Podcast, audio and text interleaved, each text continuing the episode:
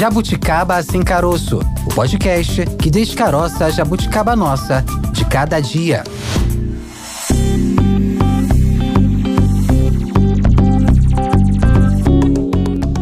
Olá, tudo bem? Seja muito bem-vindo, seja muito bem-vinda a mais um Jabuticaba Sem Caroço, podcast da Sputnik News Brasil. Hoje, terça-feira, dia de falar de política. Eu sou Maurício Bastos e comigo a Tayana de Oliveira. Tudo bem, Tay? Tudo bem, Maurício. Hoje o assunto é a ampliação da lei das cotas. Abrindo os trabalhos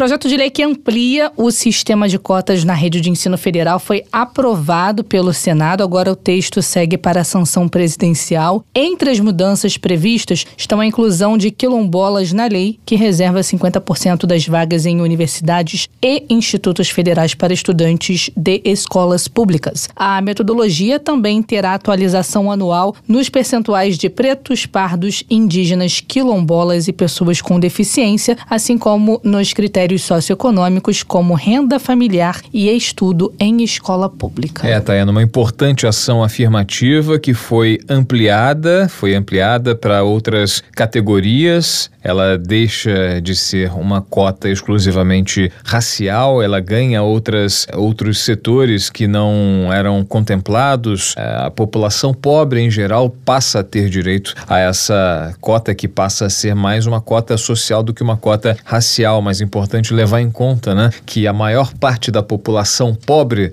do Brasil é composta por negros. E essa matéria que foi aprovada prevê que os critérios raciais sejam aplicados nas vagas que consideram a renda familiar e também nas vagas gerais. Ou seja, os candidatos cotistas só vão entrar pela reserva de vagas se não forem aprovados nas vagas gerais, se não forem aprovados na chamada ampla concorrência. Se um candidato elegível a cotas for aprovado na ampla concorrência, então ele abre a possibilidade possibilidade para outras pessoas que estão nessa mesma categoria a entrarem pelas vagas reservadas pelas cotas. O texto determina ainda a elaboração de relatórios, a elaboração e a divulgação de relatórios que permitam a avaliação do programa a cada 10 anos. A lei de cotas anterior estava prevista para valer apenas 10 anos e ela agora foi estendida com então a possibilidade né, da revisão a cada 10 anos. Thay. Em meio a essa discussão, Maurício, do projeto, dados do Censo da Educação Superior do INEP mostraram uma redução no número de estudantes que ingressaram em instituições federais por meio do mecanismo. Foram 108.600 calouros cotistas em 2022, 16 mil a menos do que no ano anterior, o que representa uma queda de 13%, a maior em uma década. Lembrando que estamos nas redes sociais. Opa! Tem o Instagram agora também, arroba jabuticaba underline SC e o nosso tradicional Twitter, que é o arroba jabuticabasc. Você pode nos seguir e também interagir conosco por lá. Segue a gente lá, curta, compartilhe os nossos conteúdos e é só acessar. Então siga, curta, compartilhe, fique com a gente sempre. Vamos então saber o que significa essa prorrogação da lei das cotas, conversando com o nosso primeiro convidado de hoje. Politicando por aí. Conosco aqui no Jabuticaba Sem Caroço, da Sputnik News Brasil, o senador Paulo Paim, do PT do Rio Grande do Sul, relator do projeto da lei de cotas e também da extensão que foi aprovada recentemente, agora no final do mês de outubro. Senador, obrigado pela sua presença aqui conosco, pela sua participação. Seja muito bem-vindo ao Jabuticaba Sem Caroço. Eu agradeço, Maurício e Tayana, estar no programa como esse, um programa de formação, de educação, de cura, de saber um instrumento que fortalece sempre, sempre a democracia. Eu digo sempre com a democracia, tudo sem a democracia, nada. Exatamente. Um tema como esse, de política de cotas, é, é fundamental, porque não existe é democracia sem o acesso à universidade para todos. É isso, senador. Imagino o, a emoção do senhor, né? Inclusive a gente leu em publicações logo após a aprovação da revisão da lei de cotas, né? Da sua emoção de poder ter feito parte lá do primeiro relatório da primeira lei de cotas e agora é, celebrando a, a aprovação dessa revisão. A gente sempre discute a necessidade da lei de cotas como uma espécie de correção histórica, uma espécie de ajuste né? Um acerto de contas, um pagamento de uma dívida, mas o ideal é que a gente, num futuro bem próximo, não precise de lei de cotas, né? Que tudo esteja nos seus trilhos, tudo esteja ajustado para que toda a população tenha acesso de maneira justa à educação e a outros recursos, enfim, a serem cidadãos integralmente. Como o senhor avalia essa nova lei de cotas mais abrangente, com maior alcance a partir de agora? Primeiro, ver, Maurício, claro que essa lei é uma das leis mais importantes, diria, não é só da minha vida, das nossas vidas. Né? Esse debate começou muito tempo atrás, começou lá na Assembleia Nacional Constituinte ainda, é, começou com o Abdias, principalmente, nosso querido, sempre esquecido Abdias, sempre foi um defensor na política de cotas. Nós tentamos, durante a Assembleia Nacional Constituinte, que a bancada negra era é, Benedita, Caó, eu e Denilson Valentim, tentamos, é, não foi possível, mas tudo bem. Daí, quando fomos à África do Sul, existe a libertação de Mandela, fruto de um documento aprovado por nós, por nós todos constituintes, na Constituição que foi promulgada em 88, nós fomos à África do Sul. E aí eu recebo da mão da União Mandela a carta do povo sul-africano, a carta da liberdade do povo sul-africano. E voltamos ao Brasil, enfim, essa bancada negra, nós construímos o Estatuto da Igualdade Racial. Eu chamo a grande pérola, o grande diamante das políticas afirmativas no Brasil. E é importante resgatar esse detalhe quando, enfim, depois de muita peleia, conseguimos aprovar no Senado o Estatuto por pressão daqueles que, digamos, não são tão democratas quanto nós gostaríamos, eles não aceitaram a política de cota porque eles disseram que é incondicional. Aí nós, tudo bem, retiramos a política de cota e fomos para o Supremo. No Supremo, eu fui, porque eu era o único senador negro, defender a legalidade da política de cotas e do próprio estatuto. Infelizmente, houve lá uma grande audiência pública e fomos vencedores no final por praticamente unanimidade. A partir daí, a primeira lei de cota, então, é aprovada no Congresso Nacional. Eu fui indicado como relator e, naquele período, né, ela foi fundamental, mas não foi, digamos, da abrangência que nós gostaríamos. Então, nessa revisão, depois de 10 anos, que a lei não morreu, a lei continua viva, nós fizemos, então, a melhoria do texto, né? E aí eu tenho que apontar para a Câmara de Deputados, dizer do papel fundamental que teve lá a bancada negra e os aliados, né? E com isso, esse projeto apresentado, então, pela deputada federal Maria do Rosário, relatada, Maria do Rosário Benedita, relatado pela Dandara, é aprovado. Eu acompanhei lá, inclusive naquela noite histórica, que foi aprovado o projeto na Câmara e veio para o Senado. No Senado, o Rodrigo Pacheco, presidente da casa, que é muito comprometido com essas lutas de combate ao racismo preconceito, e que vai na linha das políticas humanitárias, me convocou para ser o relator. Claro, teria que ter o aval dos presidentes das comissões. E assim, eu fui falar nas comissões e nós conseguimos que eu ficasse relator na Comissão de Direitos Humanos.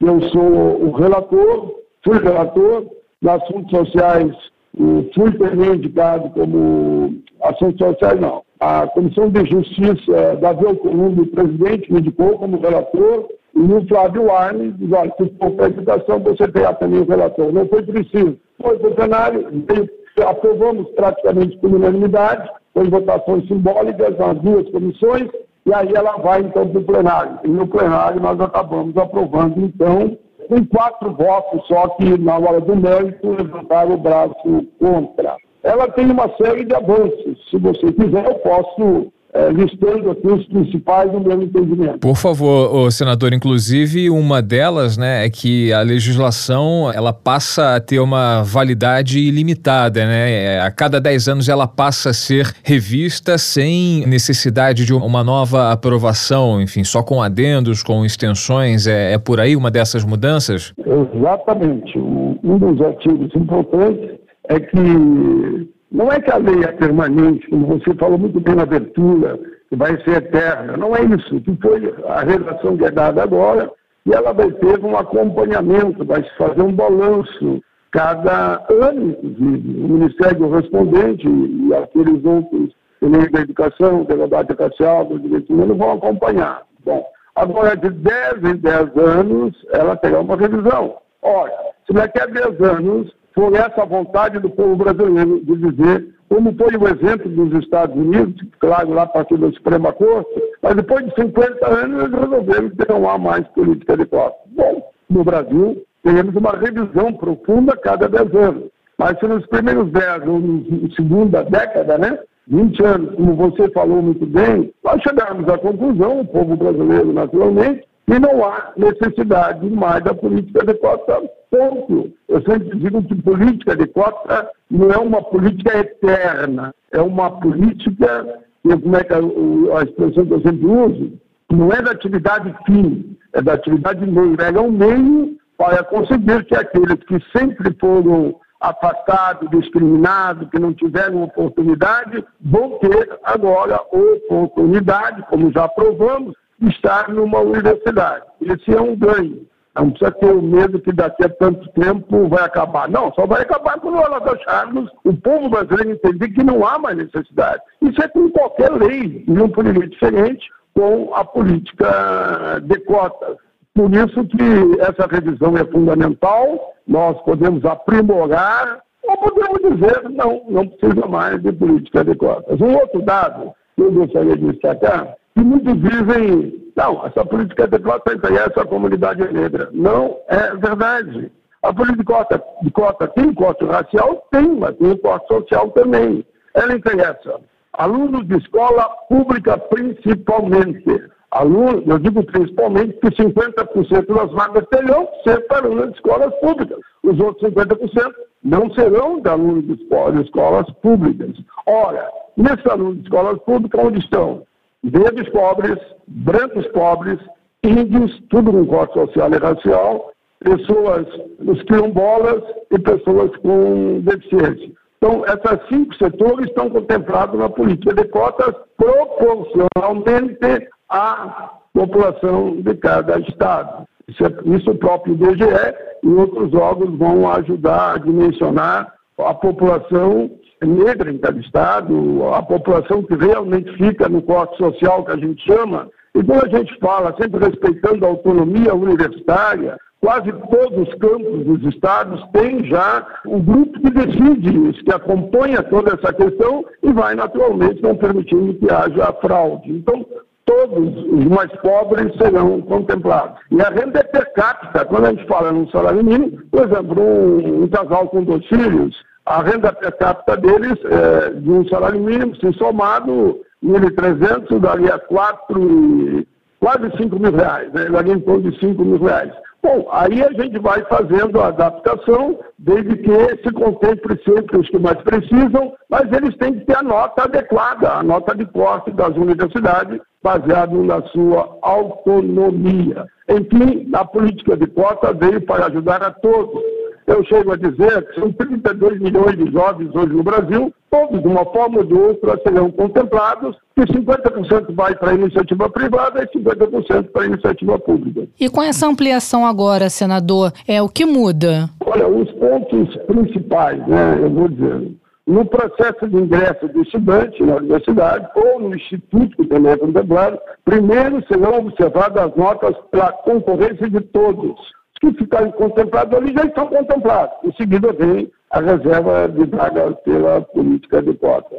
A lei de cotas não perde a sua vigência, como estávamos falando agora. Ela será avaliada a cada 10 anos, com ciclos incluídos de monitoramento anual pelo Ministério da Educação, um dos argumentos que muitos usaram no debate que tivemos é de que não havia um acompanhamento. Não havia porque o governo anterior, infelizmente, após a saída da Dilma, não fez o acompanhamento. Mas já estava lá a devida recomendação que aqui nós ampliamos. O projeto também faz a atualização dos órgãos encarregados do acompanhamento, que seria, então, Ministério da Educação, Ministério de Promoção da Igualdade Racial, Ministério dos Povos Indígenas, Fundação Nacional dos Povos Indígenas e também o IBGE vai ser um dos que acompanha pelo a pesquisa que faz anual. Prioridade auxílio estudantil para alunos cotistas que se encontrem em situação de pobreza, vulnerabilidade. Esse projeto eu já havia apresentado ele em 2010 ainda, mas até agora tinha aprovado no Senado, mas não tinha sido incorporado. Agora, os mais pobres efetivamente estarão contemplados com uma chamada bolsa, né? Auxílio estudantil para os cotistas, porque o cotista, ó, tem a cota, tudo bem, caiu mais da praça, estudou, se matou, passou, entrou, e daí? Como é que ele faz? Como é que ele vai se manter na universidade? Alimentação, roupa, livros, transporte. Então, teremos esse auxílio para os cotistas. O outro eu já falei da importância da renda per capita, e agora fica assim um salário mínimo, mas não é que quem ganha na família um salário mínimo está fora. Dentro da autonomia universitária, sempre eles vão dar para os mais pobres. Então, é um salário mínimo um parâmetro. Mas se um salário mínimo não houve, não preencheu as vagas, em seguida aí para os outros, aí vai indo, né? Um e meio, até dois salários mínimos, como exemplo, só estou dando. A proposta amplia as ações afirmativas para curso de pós-graduação. Isso também é muito importante. Esse projeto havia apresentado em 2020 e agora foi incorporado também no projeto final. Uma das maiores inovações foi a inclusão dos quilombolas, que não estavam antes incluídos na política de cota e agora estão incluídos. E, por fim, um outro assunto também importante, o projeto ela permite o uso de outros institutos de pesquisa. Eu falei muito no IBGE, mas outros poderão também ser confrontados para garantir ah, o equilíbrio na análise de forma tal que os mais pobres, que alunos de escola pública estejam entre os 50% das vagas que é assegurada para esse setor. Mas são três destaques, eu diria, quilombolas, o auxílio estudantil e cotas nos programas de pós-graduação como as grandes mudanças. Perfeito. A gente está conversando com o senador Paulo Paim, senador pelo PT do Rio Grande do Sul, foi relator da revisão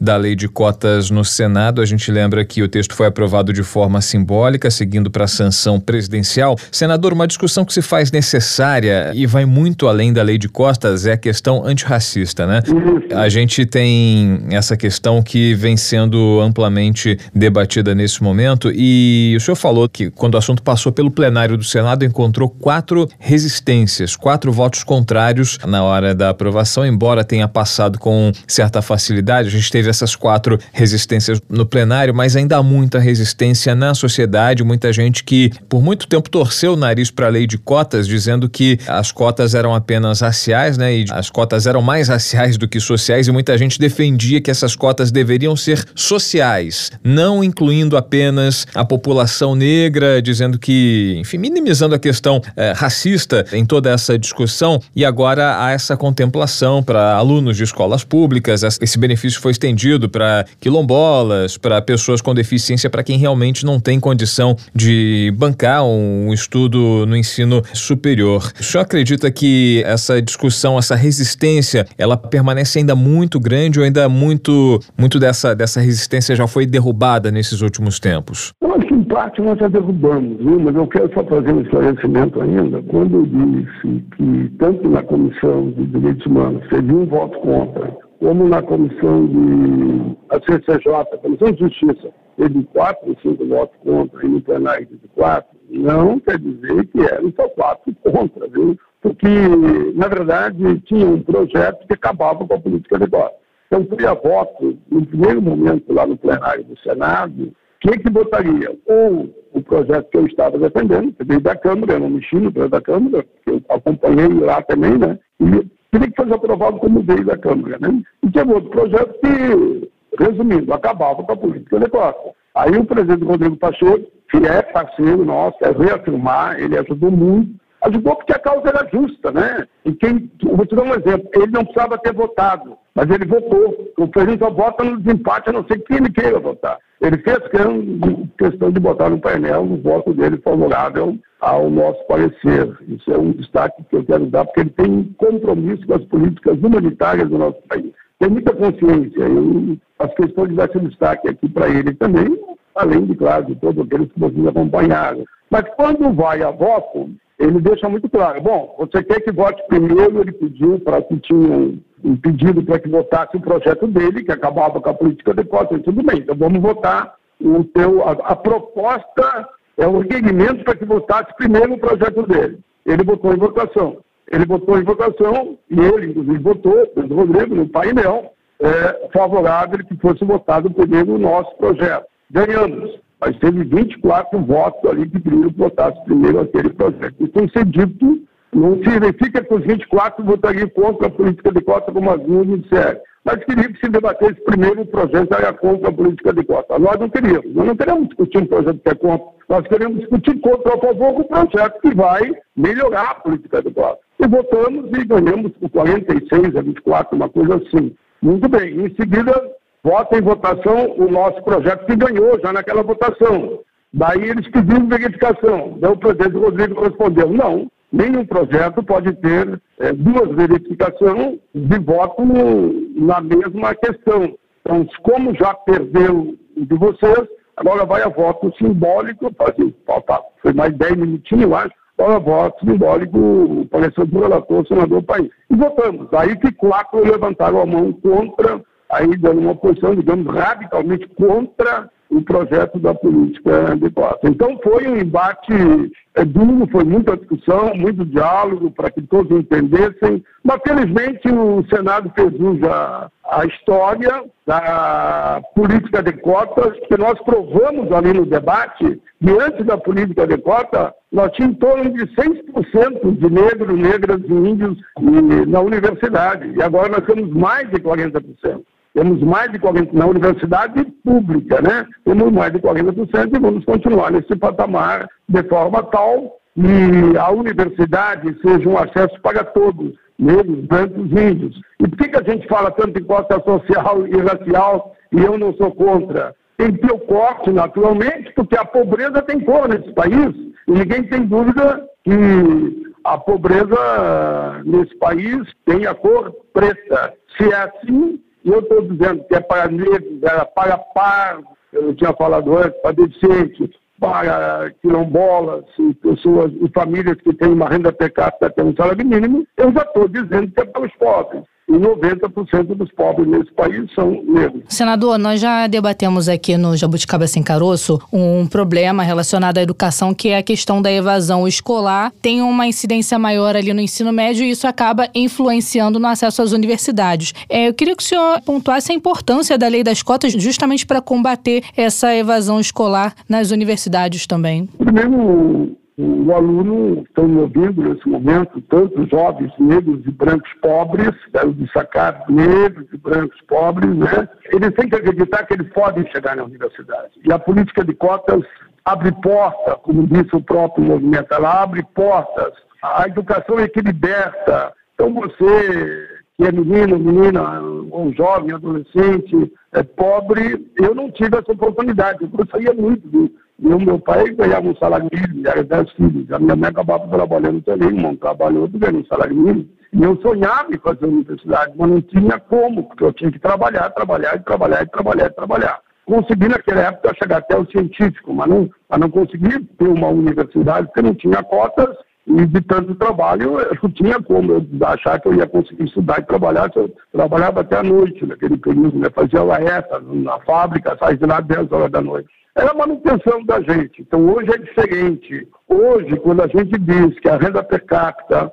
até um salário mínimo, não quer dizer que não tem bem um e-mail, não vai ter essa posição, claro que vai ter. Nós estamos assegurando, primeiro, o acesso gratuito. E temos assegurando também, o que eu já falei aqui, em relação ao auxílio emergencial, que a gente chama, um fala Bolsa Permanência, vamos dizer Bolsa Permanência, né? Para que o aluno tenha o direito a receber uma ajuda financeira para que ele se mantenha na universidade. Então, além de ter a bolsa, de ter a política de cota que garante o ingresso dele na universidade, claro que ele tem que ter uma nota de corte que a universidade, na sua autonomia, vai exigir. E, em seguida, ele é contemplado também com essa renda, né? É um auxílio para que ele se mantenha na universidade e, consequentemente, não tenha que abandonar. E os estudos também mostram que depois que o, o, o cotista tem a oportunidade e com o auxílio que nós chamamos de Bolsa Permanência, ele tem uma tendência a se manter na universidade mais do que aquele que não é cotista. A gente conversou aqui com o senador Paulo Paim, relator da revisão da lei de cotas no Senado, ele que participou em 2012 também na posição de relator na aprovação da, da primeira lei, isso em 2012, ainda no governo da ex-presidente Dilma Rousseff. Naquela época, a legislação tinha validade de 10 anos e agora, entre as, as mudanças, né, está é, tá escrito, né, agora a legislação tem validade ilimitada, com avaliação a cada 10 anos, com reserva de vagas para quilombolas, os cotistas, a princípio, concorrendo na lista geral, na ampla concorrência, né? Isso. né? Essas algumas das mudanças, né, senador? Isso, mas mudanças profundas que você concorre primeiro na ampla concorrência. Bom, os que entraram lá estão contemplados. Agora vamos para aqueles que precisam da política adequada. Isso, isso amplia a possibilidade, né? Isso amplia, democratiza o acesso a quem não pode, né? Claro, amplia porque antes os estudiosos do tema, que nós, claro, não socorremos lá dos estudiosos, eles mostraram o seguinte, se o aluno não concorrer na ampla concorrência e só vai na cota, pode ser, por exemplo, pegar um curso de medicina. Esse ou aquele estado tem direito lá a cinco cotistas. Nem que ele tire uma nota maior, se tem só cinco vagas, só vai cinco, os outros não vão. E digamos que o cara tenha tirado na ampla concorrência uma nota até maior, ele já está contemplado na ampla concorrência. Isso não prejudica ninguém, nem os 50% que vêm da iniciativa privada e nem aqueles que vêm da escola pública. Aí os melhores quadros, com certeza, estarão contemplados para estar fazendo a escola. E ainda tem um dado que é importante para a gente lembrar, que a, essa proposta amplia as ações afirmativas para os cursos de pós-graduação.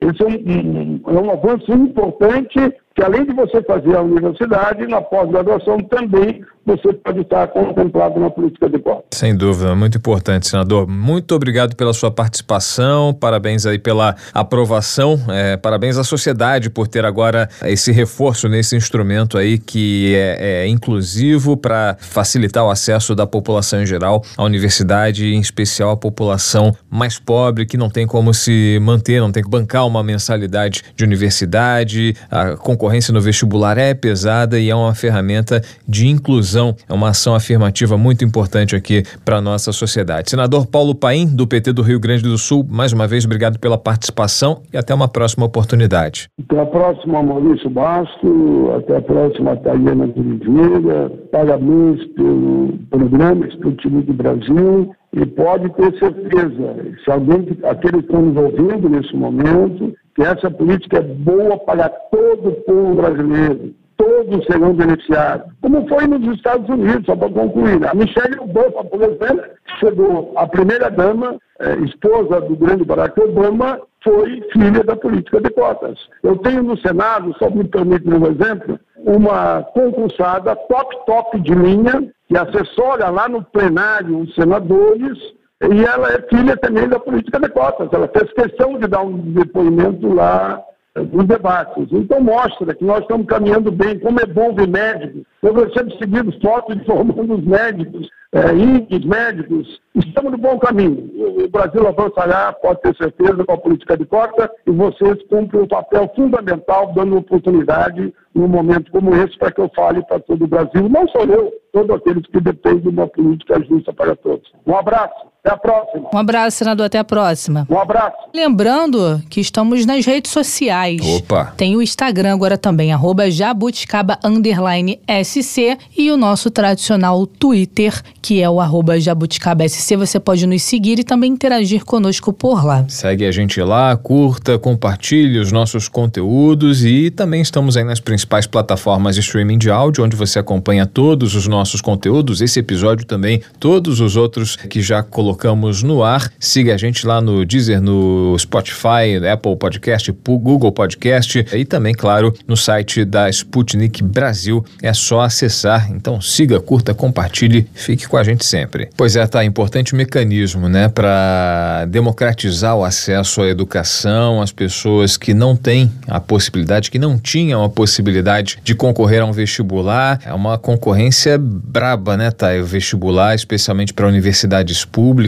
né? Geralmente quem tem condição de passar por um, por um vestibular, vamos lá, medicina, jornalismo, engenharia, é quem se preparou, quem teve condição de pagar por um curso pré-vestibular, um curso preparatório que te ensina as manhas para passar na prova, né, que te dá uma base para poder conseguir passar nesse exame. Quem estudou em escola particular e geralmente tem essa preparação e tem uma base mais sólida, base que muitas vezes a escola pública não oferece. É, até porque então, a escola ah. particular, para ficar bem na foto lá, quando fica no outdoor, é. primeiro lugar em medicina, primeiro lugar em engenharia, geralmente é um aluno geralmente, né? Não vamos generalizar. É aquele aluno que está nessa escola desde ali, é, o, na nossa época, o chamado ginásio, né? Hoje o sexto ano, na nossa época, a quinta série, que já começava dali a preparação para o vestibular. Hoje, alunos aí de sétimo ano, oitavo ano já fazem esses simulados, já se preparando para o vestibular. E geralmente são alunos, né, ou pais de alunos, né, que tem como pagar, tem como garantir a educação para esse jovem, né, para esse adolescente, para essa essa criança, né, de olho já pensando no, no futuro. Existem exceções honrosas na rede pública de ensino, tem lá o, no Rio o Pedro II, né, uma tradicional rede de ensino federal, os colégios de aplicação que são vinculados a universidades, não só no Rio, mas em outros estados também, a essa ferramenta, né, essas escolas vinculadas à universidade, espécies de laboratórios para essa garotada é, saber o que vai ter por lá na, na, na, minha na época de né? estudante né? tinha ainda o Sérgio, o Instituto Superior de Educação do Rio de Janeiro, ali na Praça da Bandeira.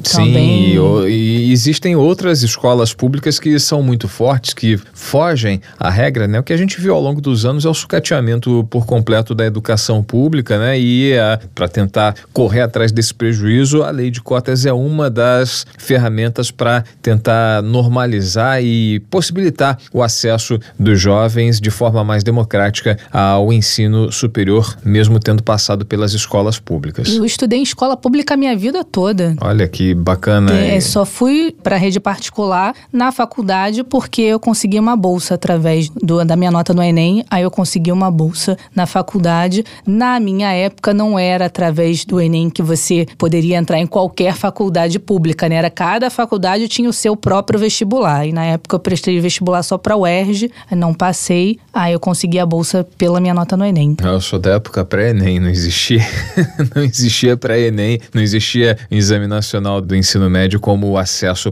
para as universidades, o Enem era mais ou menos uma avaliação do ensino médio. A gente continua falando, né, sobre... Falando em UERJ, lembra? Lá em 2003? Pois é, faz tempo, né? A lei de cotas, né? A lei de cotas que o Paulo Paim foi relator, participou da relatoria, é uma lei de cotas federal, mas ela já existe em âmbito estadual no Rio de Janeiro há bastante tempo, 2003. Também existe nesse tempo na Bahia, né? Na UNEB, Universidade do Estado da Bahia. Essas foram as primeiras instituições públicas de ensino a adotarem um sistema de cotas raciais e sociais antes mesmo de virar uma, uma lei nacional, né, Thay? E a partir disso, outras universidades começaram a seguir esses mesmos passos, é, adotando essas ações afirmativas. Para relembrar esse início, né, fazer uma espécie de linha do tempo da implementação da política de ações afirmativas, vamos bater um papo então com o nosso segundo entrevistado de hoje.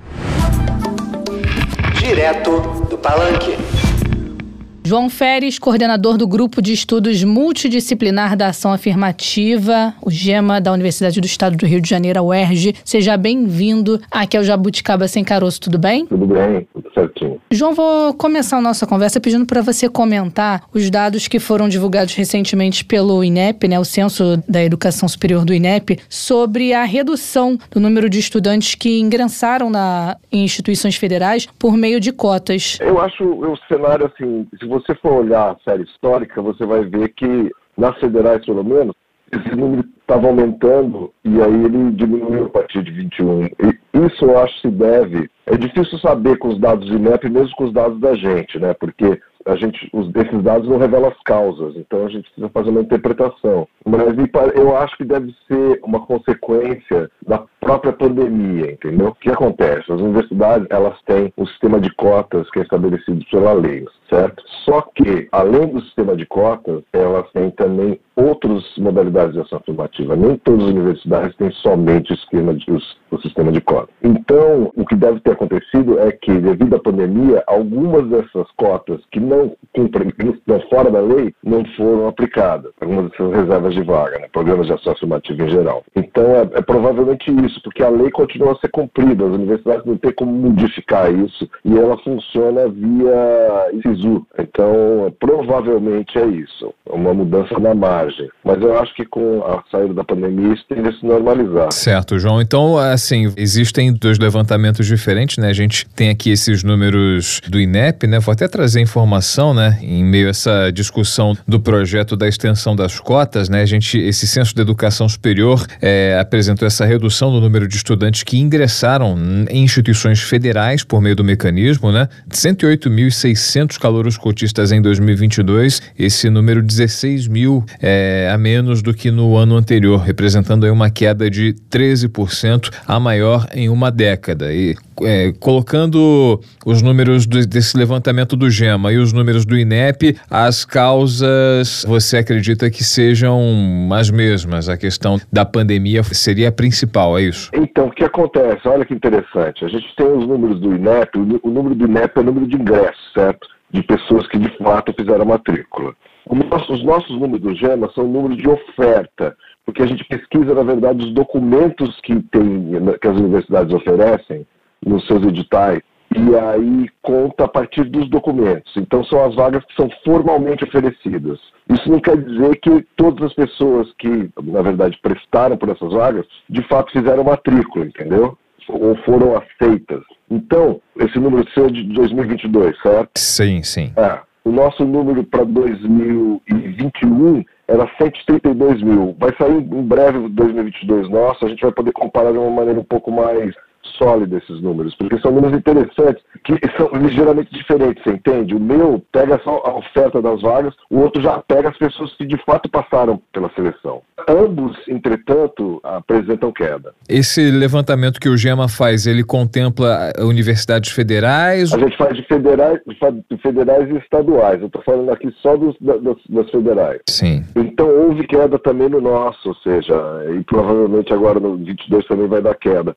Não sei se queda a partir de 21, porque 21 já teve uma queda bastante acentuada. Acentuada não, né? Mas caiu assim de oferta de vagas reservadas nas cotas de 146 mil para 132.500 que é uma queda razoável, assim, uma queda de 14 mil vagas. Essa queda, embora sejam anos diferentes e ganchos diferentes, né, de, de dessa pesquisa, elas evidenciam uma razão única, né, para que esse problema persista, né? Elas evidenciam, na verdade, elas chamam atenção para a possibilidade de estar tá vendo algum problema decorrente da pandemia. O que a gente precisa fazer? A gente precisa esperar sair os dados de 23 para ver se em 23 já houve algum tipo de mudança, porque 23 já tínhamos saído da, da pandemia, para ver se as coisas voltaram ao, ao normal, diria. Né? Porque assim, se você olhar a distribuição de vagas pela ampla concorrência reservadas, desde 2016, o número de vagas eh, nas reservas, né, ou seja, nas cotas, nos programas de ação afirmativa, que incluem tanto os programas criados pela lei federal,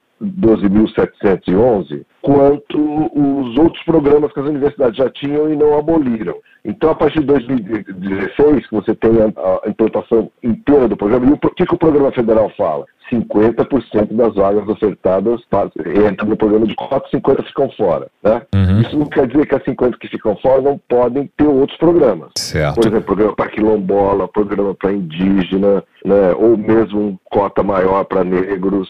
Pode ter várias, tem variações, né? e as universidades têm autonomia para criar isso. João, a gente tem aqui em mãos né, a informação a respeito da ampliação do projeto de cotas, né? Depois dessa, dessa exposição, dessa análise que a gente fez em relação aos dados do INEP e também do GEMA da UERJ, a gente teve em meio a essa discussão a aprovação do projeto de lei que amplia o sistema de cotas na rede federal. Esse texto que foi aprovado na Câmara dos Deputados foi mantido integralmente, seguindo para a sanção presidencial. E aí, entre as mudanças previstas estão a inclusão dos quilombolas no texto da lei. Esse texto reserva aí 50% das vagas em instituições federais para estudantes de escolas públicas. Também tem atualização anual, a metodologia nos percentuais de pretos, pardos, indígenas, quilombolas e pessoas com deficiência e também nos critérios socioeconômicos, né, como renda familiar e estudo em escola pública. O que mudou em relação à criação das cotas em âmbito federal em 2012 para o que vai valer daqui em diante? Você percebe algum avanço ah, pendente? Você acha que é muito devagar essa atualização desse sistema de cotas 10 anos depois? Eu acho assim, primeiro é, é importante a gente ter em mente que a lei, essa lei, né, que criou as cotas e foi ligeiramente transformada para primeiro para incluir pessoas com deficiência e mais recentemente agora quilombolas, é uma lei assim de sucesso extremo, ou seja, as cotas funcionaram muito bem esse programa de cotas federais. Eu já fiz estudos, participei de estudos que mostram assim, as federais realmente se transformaram no ponto de vista da inclusão né, e da diversidade. Então, assim, é uma lei que já funcionava muito bem. E eu acho que essas mudanças que houve agora, elas, na verdade, ampliam. E, e, e você está falando da ampliação, mas é assim, eu, eu, diria até que o termo mais correto seria democratização, mais inclusão, porque é nos detalhes um pouco a coisa, mas são detalhes importantes. O primeiro a ressaltar é que eles fizeram com que, primeiro, as notas das pessoas né, concorrentes, a despeito da sua cor, fossem consideradas na ampla concorrência. E depois só você aplica as cotas. Que, que, isso faz? Isso faz o seguinte: as pessoas que são negras, por exemplo, ou principados, que têm nota suficiente para passar na ampla concorrência, elas são aprovadas na ampla concorrência. Aí as cotas incluem mais, entendeu? As cotas só incidem sobre as pessoas que não tiveram nota suficiente para passar na ampla concorrência. Isso faz com, objetivamente que o número de, de e que entram nas universidades sofre um aumento. Então, isso é uma, uma política que concretamente produz uma ampliação, de fato, maior inclusão. Outra coisa que é muito importante que ocorreu é uma mudança no critério econômico, né? porque a lei funciona da seguinte maneira, antes funcionava da seguinte maneira. Essa cota de 50% é dividida na metade por um critério econômico que é renda per capita familiar maior ou menor que um meio salário mínimo. Então você pega a renda total da família, divide pelo número de cabeças da família, número de pessoas, aí você tem a renda per capita média dessa, dessa família.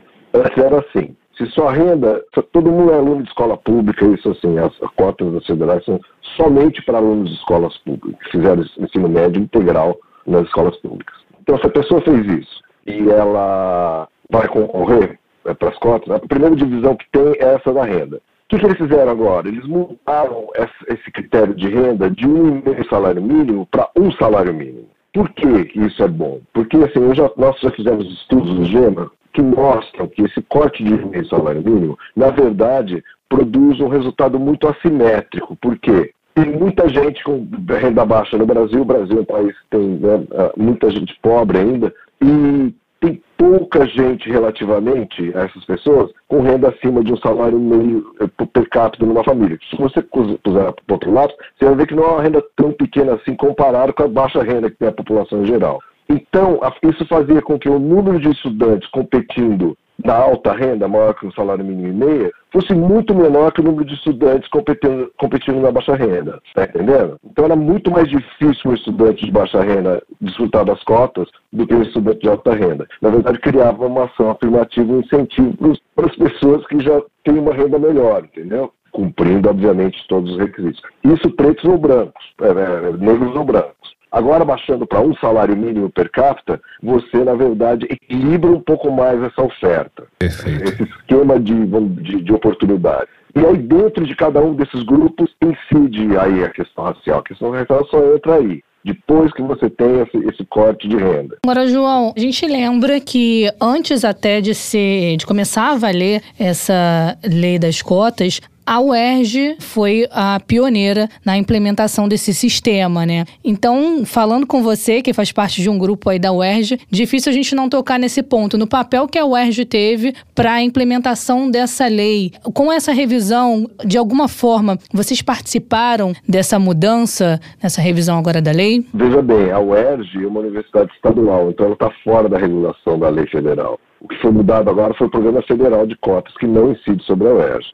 A UERJ, de fato, foi pioneira, assim, as pessoas esquecem, mas junto com a UERJ, a Universidade do Estado da Bahia também, no mesmo ano, criou um programa de cota. É que, assim, a UERJ, por estar no Rio de Janeiro e tudo mais, eh, ser uma universidade que tem mais destaque, que é o NEB, é, ela é mais citada, né? Mas o programa de cotas da UERJ, ele foi também mudado, porque ele é determinado por uma lei estadual no Rio de Janeiro, que incide sobre as universidades do sistema estadual, UERJ e o ENF ele foi modificado primeiro e segundo ano, tal, mas ele não segue esses mesmos critérios da lei federal. E se você for olhar, né, assim, ele até inclui menos, é, as cotas são menores do que as cotas da lei federal. A lei federal é mais inclusiva ainda do que as da UERJ. Certo, mas de alguma forma ele serviu de inspiração, porque se a gente coloca tudo numa linha do tempo, né? A gente vai lá, foi no ano 2000, é, se não me falha a memória. Eu lembro que ainda estava prestando vestibular e essa discussão fervilhava a respeito da concessão de, de vagas por meio de cotas, né? Ano 2000 e,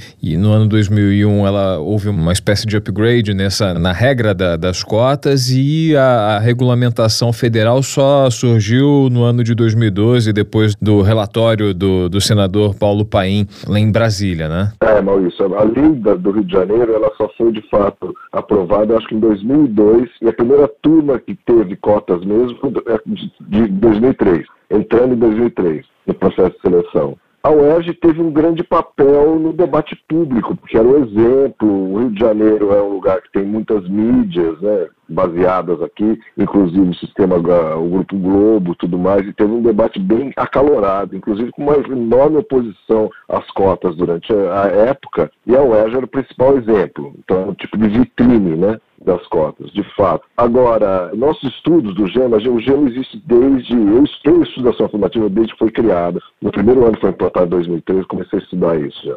E a gente acompanhou todo esse debate, uh, debate público e também a evolução institucional das políticas. Quando chegou em 2012, a lei federal foi aprovada em 2012, o mesmo ano no qual o Supremo Tribunal Federal julgou uma ação de inconstitucionalidade, na verdade, descumprimento de preceito fundamental, chama, né, a DPF que o DEM, o, antigo União Brasil. Antigo PFL. É, o antigo PFL, Arena, se você for para é, trás, vai chegar na ditadura militar. É, mas que o DEM, na, na época, o Demóstenes Torres, se você não sei se você lembra aquele senador de Goiás. De Goiás Sim. É, entrou cassação no Supremo Tribunal Federal pedindo a declaração de inconstitucionalidade da política, no caso usando como exemplo a Universidade de Brasília, a UNB. E o, e o Supremo Tribunal Federal, eu inclusive participei das, das audiências de instrução do Supremo como especialista no tema, participei em 2010, eu acho. É, então, demorou anos para esse julgamento. E aí fui lá, fiz uma palestra no Supremo e tal.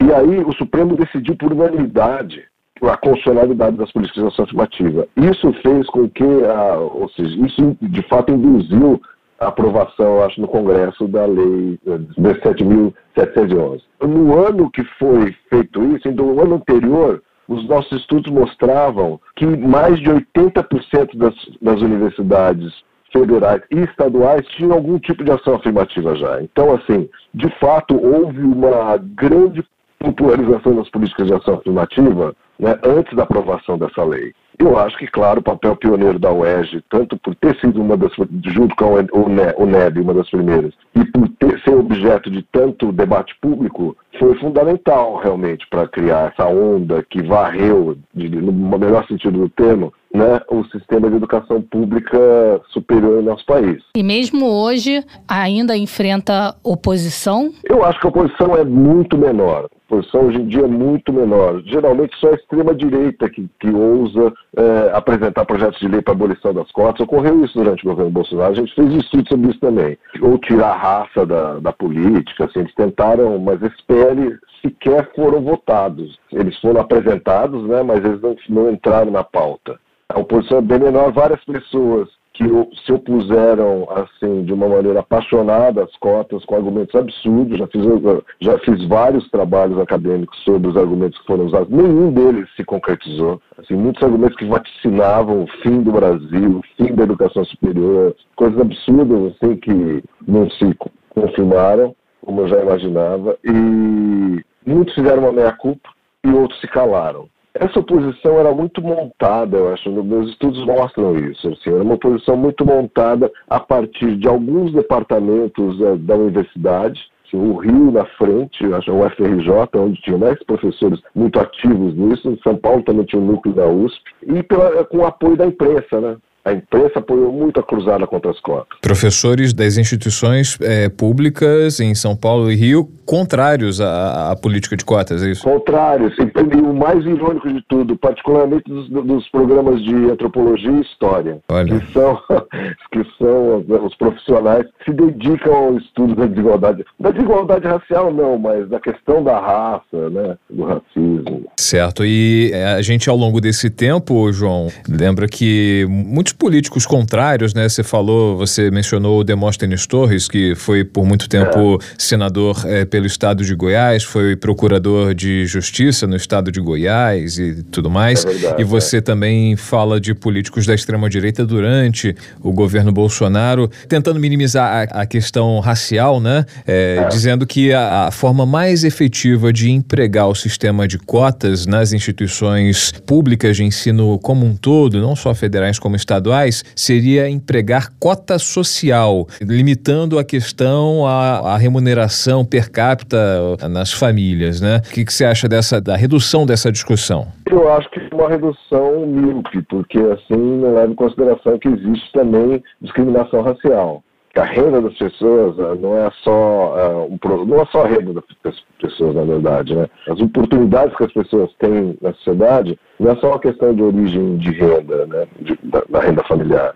É uma questão também as pessoas sofrem por discriminação racial. Então, acho que tem que ter esses dois elementos combinados. E também analisar que a, a discriminação racial não se dá apenas pelo fato da cor, né? Mas questão das oportunidades, né? Não, mas que, que eu estou dizendo, a cor, na verdade, é o marcador que uhum. faz com que você dê oportunidades iguais para as pessoas, entendeu? Se a gente vai fazer uma entrevista de emprego na sua empresa, se a pessoa é branca está de um jeito, tem, tem um tanto de oportunidades, ou seja, tem um, uma aceitação, uma, uma avaliação X, se a pessoa é negra, tem outra, entendeu? Isso é comum, esse tipo de racismo, de discriminação em interações sociais no mundo do trabalho, em várias situações, inclusive interações sociais mais assim cotidianas, como em lojas. Isso acontece muito. É claro que uma política desse tipo não dá conta de tudo, do racismo da sociedade como um todo, mas é uma maneira de pelo menos garantir que as pessoas tenham mais acesso, que o acesso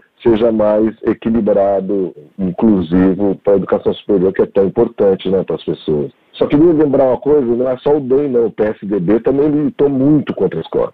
Paulo Renato Costa Santos, que foi ministro do Fernando Henrique, depois foi senador de São Paulo, Aloysio eh, Alves, então, assim, era dobradinha bem PSDB, se repetiu nessa coisa da, da, da, cruzada contra as cotas. Agora, João, o fato da lei ter, digamos assim, um prazo de validade, né, se estende por mais de 10 anos. Você citou que grande parte né, das universidades já tinha essa questão de uma política de ação afirmativa antes mesmo da criação da lei. Você vê necessidade num, num prazo estabelecido? Olha, eu não vejo necessidade num prazo estabelecido, não, porque assim, infelizmente, eu acho que a questão da desigualdade racial no Brasil não vai ser resolvida em 10 anos. Eu acho que vai continuar tendo uma desigualdade muito grande entre, ou uma desigualdade entre brancos e não brancos. Então, assim, mas é aquele tipo de coisa, as pessoas, assim, se você projetar no infinito, é claro que o, o ideal para uma sociedade democrática liberal como o Brasil, liberal não no sentido de liberalismo econômico, mas com os valores da cidadania, dos direitos iguais para todos, tal universalismo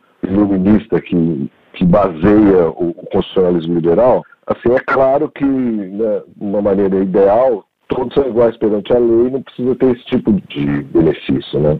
Que discrimina positivamente as pessoas. Então, no mundo ideal, sim. O problema é quanto tempo a gente vai demorar para chegar próximo desse mundo ideal. Então, eu acho que assim, esses prazos que eles dão, os políticos dão, é para se precaverem da coisa de pessoas falarem, não, mas isso daí vai violar o princípio da igualdade para sempre, então, no fim das contas, é injusto. Né? Como já fizeram muito, muitas vezes esse argumento. Né? Então, essa projeção aí de uma não mais necessidade né, da política de cotas, de ações afirmativas, esse prazo que esse projeto em âmbito federal estabelece de 10 anos, soa para você como algo também utópico, levando também em conta que nações civilizadas, vamos lá, Estados Unidos, ainda sofre muito com a questão racial e com a desigualdade, com a discriminação. Isso é, é uma medida que soa utópica para você, esses 10 anos nunca chegarão? Você tem certeza que você tá, quer incluir os Estados Unidos no rol das nações civilizadas? É, assim, é, é, pelo menos é, teoricamente. É, acho muito teoricamente. no mundo assim, ideal também. No mundo ideal, é.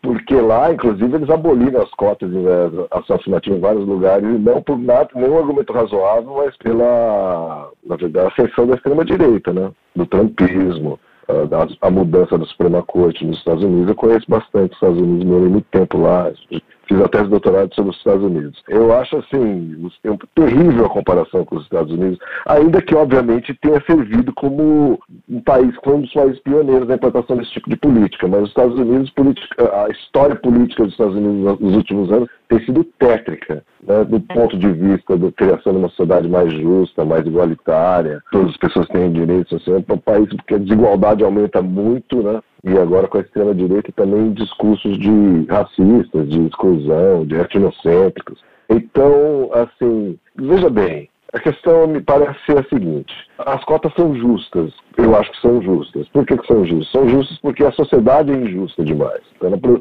a sociedade tem, na verdade, um arcabouço legal, constitucional, legal, baseado nessa ideação, né, no ideal da igualdade universal entre as pessoas, pelo menos do ponto de vista moral, do ponto de vista das oportunidades que as pessoas têm, e isso de fato não se verifica quando você vê os resultados. Você vê a discriminação racial me parece uma coisa patente, a não ser que você assuma que os, que os negros são de fato inferiores aos brancos. Você precisa ser racista para não achar que isso é produto de uma sociabilidade, de instituições de sociabilidade que produzem uma, uma discriminação. É ou seja, dê menos oportunidades para os negros se realizarem e tal. É, então a gente precisa fazer alguma coisa, o Estado precisa fazer alguma coisa para tentar mitigar a situação. Parece esse é o argumento de justiça. O Estado está fazendo. No caso aí, política de cotas, tem política de cotas em outros lugares também, outras políticas.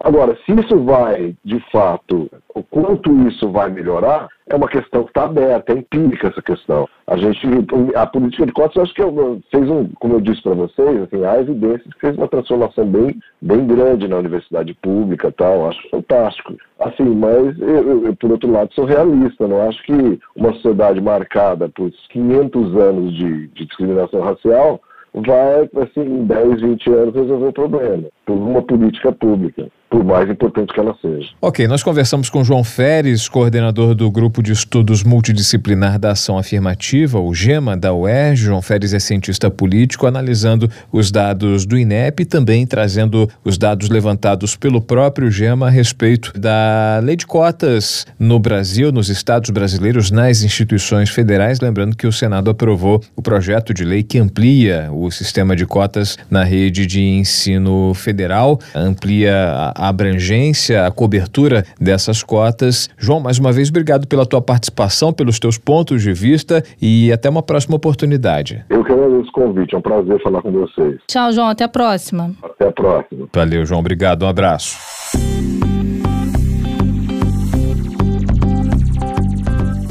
Isso então, Maurício. Sempre importante debater sobre educação. Nós, como eu disse com o senador Paulo Paim, nós já falamos aqui no Jabuticaba Sem Caroço sobre a questão da evasão escolar. Eu costumo bater na tecla que a educação é a base de tudo, porque todos os problemas da sociedade respingam na educação, né? A gente fala de violência, a educação, de certa forma, é, foi o, o pontapé inicial para desembocar na violência que a gente vive hoje. Pobreza, se investisse mais em educação, talvez poderia ser menor esse problema. Enfim, educação é a base. É a base de todos os problemas e a base de todas as soluções, né? Com educação, a gente tem cidadãos pensantes, Vou cidadãos levantar conscientes. outra bandeira aqui professor deveria ser muito mais valorizado, porque a, as pessoas não têm noção da importância que essa profissão tem. O professor é assim, olha, a educação é a base de tudo e o professor é faz parte disso, Faz né? parte disso, é o profissional que está lá à frente desse processo de transformação de seres humanos, né? Muito, muito bem lembrado, tá? A gente vai ficando por aqui com esse episódio do Jabuticaba Sem Caroço, lembrando que amanhã vamos falar de outro tema muito sensível, que é o aumento do trabalho análogo à escravidão no Brasil, né, Thay? Muita gente acha que ainda não existe, mas pelo contrário, né? Vem crescendo e é isso que nós vamos descaroçar no episódio de amanhã. Lembrando que estamos nas redes sociais. Opa! Tem o Instagram agora também, arroba jabuticaba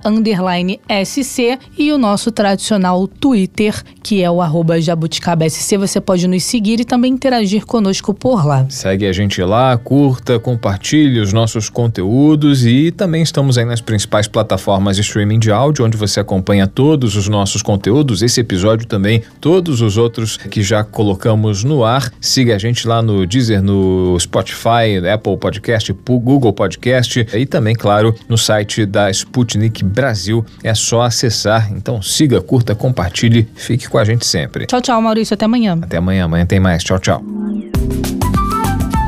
Jabuticaba Sem Caroço, o podcast que descaroça a jabuticaba nossa cada dia.